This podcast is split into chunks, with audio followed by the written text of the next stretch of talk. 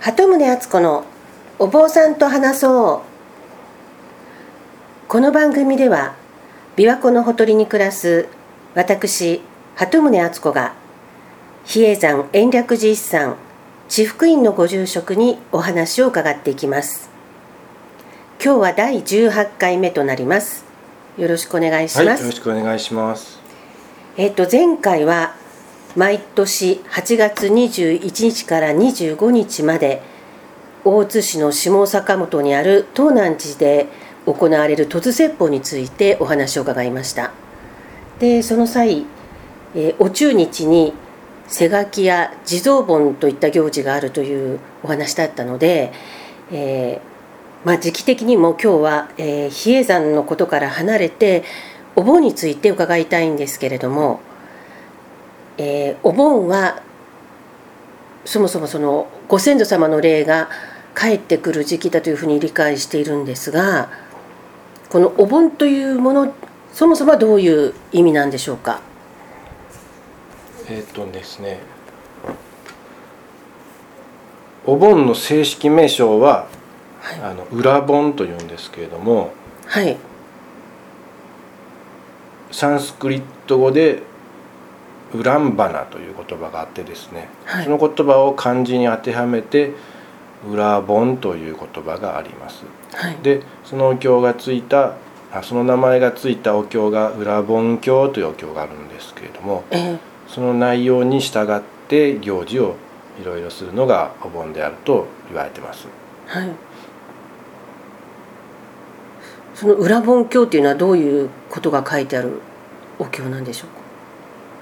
お釈迦様のですね十大弟子である一人の木蓮尊者がいるんですけどもね、ええ。えー、神通力が非常に優れているので神通大力と言われ第一と言われてるんですけれども、うん、修行を積んでさまざまな神通力を使いこなせる境地になられたんですが、うん、まず最初に亡くなってるお父さんとお母さんについて様子を見たいなと思って、えー、探したんですよね。で極楽に、ね、あれだけ自分を大切に育ててくれたご両お母さんだからまずきっと極楽で幸せに暮らしてるだろうなと思ったらいないと。でじゃああの天の世界かなということで天道というところを見に行っても見つからなかった。天っていうのは天界のそうですそうです。であちこち探したけどもようやくお母さん見つけたのがあのガキの住んでいる世界だったと。ガキ道ですね、はい、でそこは生前によく深かった人が死後にく世界なので、うん、そこに落ちた人は食べることができないと。食べようと思ったものに火がついちゃって食べれないというねかわいそうな世界なんですけれども。で木蓮尊者のお母さんも、えー、そこにいたということで、えー、えーお釈迦様になんでそんなところに落ちているんでしょうかと聞いて、はい、なんとか救い出す方法はないんでしょうかということですね。ええ、かかったら、えっと、ガキの世界に落ちるのはやっぱり物欲が物欲に深くなってしまっちゃダメだと他人に対して憎しみをすると惜しんだりするということですね。はい、それがガキ道へ行く元なんですけどもやっぱり子育てを一生懸命あのする時にどうしても我が子のことの方が大優先されてしまうことがあるので、えー、そういったこともあの他人の子供に対して物惜しみをしてしまったということがやっぱりあったようですね。それであの仏様あのお坊さんに供養をしたり、はい、あの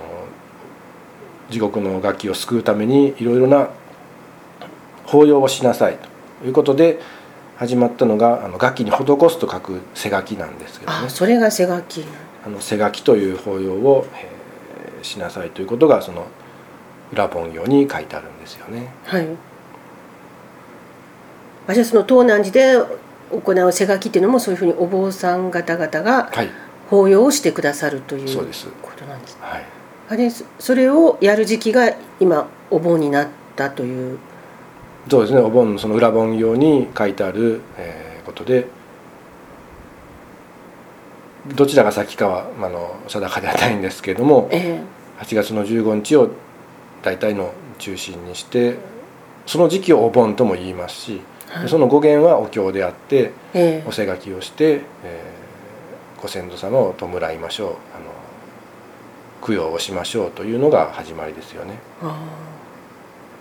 あれ地蔵盆も言われがあるんですか？地蔵盆自体は8月にするからあの地蔵さんのお盆と言いますけれども、あお盆の時期にするから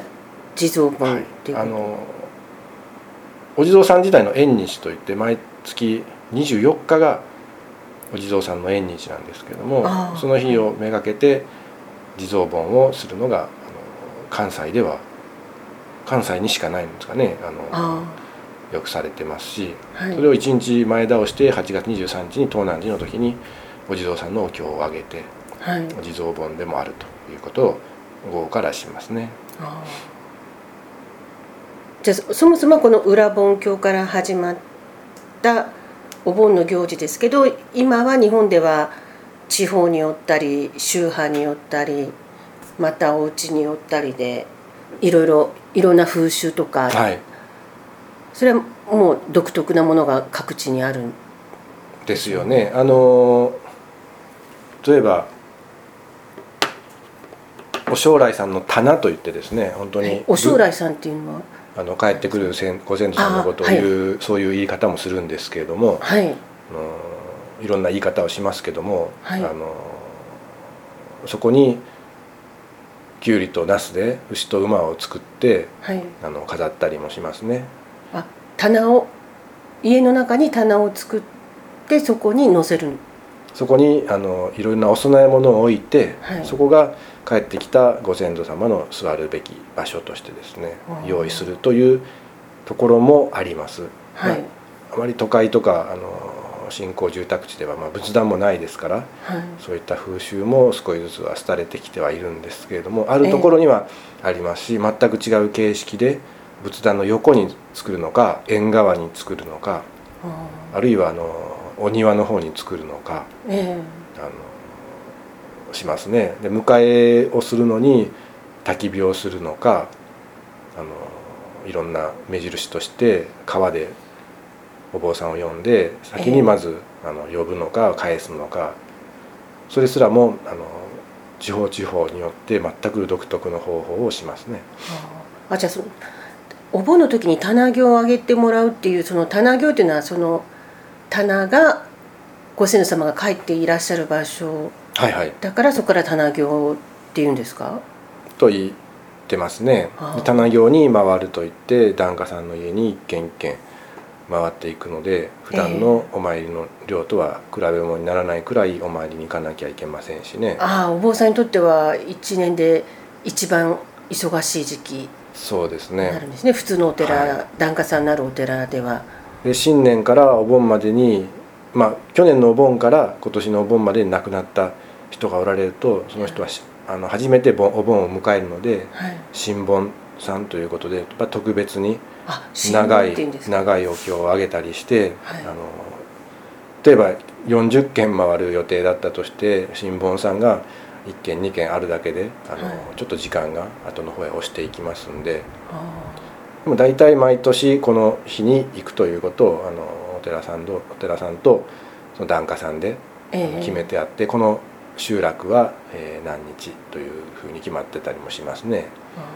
新盆っていうんですね。私の実家のでは初盆ってえ言って、あのお盆には紙の灯籠をお墓に立てるんですけれども、ーえ。色とりどりの灯籠なんですけど、ええ。初盆の方はあの白い真っ白ーいえ。灯籠を立てるっていう風習があってあのお盆にお墓参りに行くとものすごいカラフルなんですよね灯籠がいっぱいあって。でそれが普通だと思ってたんですけどあのそれは広島だけの習慣であるということをつい最ー近え。ー知ったんですけどやっぱりはい。地方によって全然違うんですね。そうですね。同じ、まあ、浄土真宗さんでも広島も浄土真宗さん多くてええ。そういう形式ですけど、もう翻って石川県もねあの加賀一個一揆があったぐらい一向宗、浄土真宗が非常に盛んな場所なんですけれども、ええ。そこはあのお墓に四角いあの館のよう祠のようなあの提灯を作ってはい。それに「南無阿弥陀仏」と書いてあって裏側にあの亡くなりになった方の戒名とか法名が書いてあるものをぶら下げるというのが風習として残ってますよね。それはその提灯のようなあのものもあのキリコという名前で、ええ。普通のスーパーやコンビニで売ってるくらい盛んに使われてますね。あーじゃあちょうどお新州同じ宗派でも本当に地方で全然違うんですね、はい、あじゃあやっぱ仏壇とかその棚行のやり方とかも本当にもう地方というよりもその家独特のやり方もありますしえ私がまあちょっとお手伝い回らせていただいているところはええ。あのダム湖の周辺に、ええ。あの山あいに集落があの点在しているところなんですけれども、はい一軒一軒やっぱり同じようなお祭り方をしてますけれども中には全く違う少しあの仏壇ではないものがあの本当に家具のようなあの作り付けの仏壇であったり、えはい大きな仏像があったりですねそう家家によって全然違うのが現実ですね。それは皆さん天台宗の檀家さんであるにもかかわらずそうですね。お家によって仏壇が。昔からの天台ではなくていろいろな宗派が時代時代にあのお寺を持ってましたから、ああじゃあ昔は違う宗派だっはい。たお家が、はい、あそれは地方によってもあの例えばあの広島は天台宗の末寺が一つもなはい。いというふうに伺いましたけども、その平安時代はきっと天台宗のお寺だったものがええ。後の時代に違う宗派に変わっていったということなんですか？そうですね。多分あの浄土真宗さんにあの領主さんというか大大お大名さんがあの変えてしまったというようなことも聞いてますので元は天台だったけれども今は違う宗派というところは多いと聞いてますしはいであの仏像が置いてあっても今のご住職にはちょっと拝み方がわからないのでどうしたらいいんでしょうか？と。いうことで延暦寺に電話があったことがあるんですけれどもまあ、それはあのされたいようにあの、ええ。心を込めて拝んだらいいんじゃないですかねということでお返事したんですけどね。あの先祖供養のことをえエコー法要はい、という言い方をしますけども、えこのエコーっていうのはどういう意味なんでしょうかね？ーそのご先祖様や亡くなった方にを慰めるという意味ではなくてお坊さんがお経を読むのはああはい。あの亡くなった方から逆にこっちが教えてもらうという意味がありますね。だからお坊さんにエコーしてくださいと言ってお経が上がってますけれどもそれはご先祖様自身から発せられた仏教の教えであると思っていただいたら理解しやすいと思うんですけどはい。こちらに巡り巡って戻ってくるというご利益だと思ってもらったらいいんじゃないですかね。エコーというのはそういう意味ですね。あエコーという言葉が、はい。その回るにはい。向向かうと書きますね、それはえ回ってえ向かうっていうのはどういうことになるんでしょう？ご利益がこちらに向かっこてくると。っちに向かってくる、はあそれはせご先祖様からご利益がこちらに来るということなんですか？ご先祖様も仏式でお弔いがされたらもうお坊さんなんですよね。ああはい。だから法名というのをつけてもらって亡くなりますけどもそのご先祖様からのお話を聞くという機会だと思ってもらったら。それはお坊さんを通してそうです。ご先祖様のお話を聞いて、そのご利益をはい。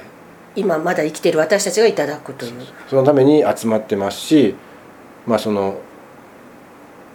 お坊さんでもあるご先祖様にまた供養をしてあ生きているお坊さんと同じような感じで供養をしているということにもなりますし。あそういう意味なんだ、じゃあありがたい法要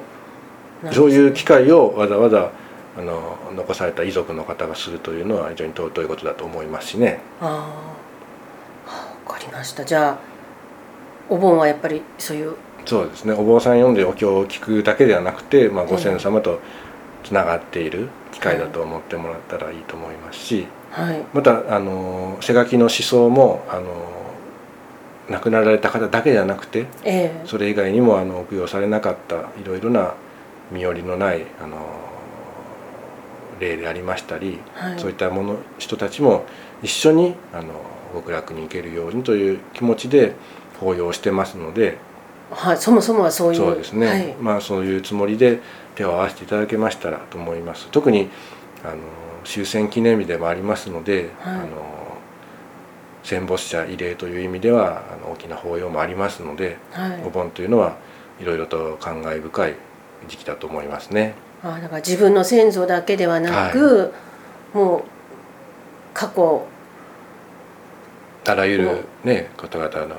ご縁で今があるわけですから。そうですね。私たちが今あるのもそういええ。う過去の全ての人が、人々のおかげだという、はい。そういうことに思いを馳せる時期であるとそいううですね。それがお盆ということですね。はい。わ、かりました。今日はどうもはいありがとうございました、はい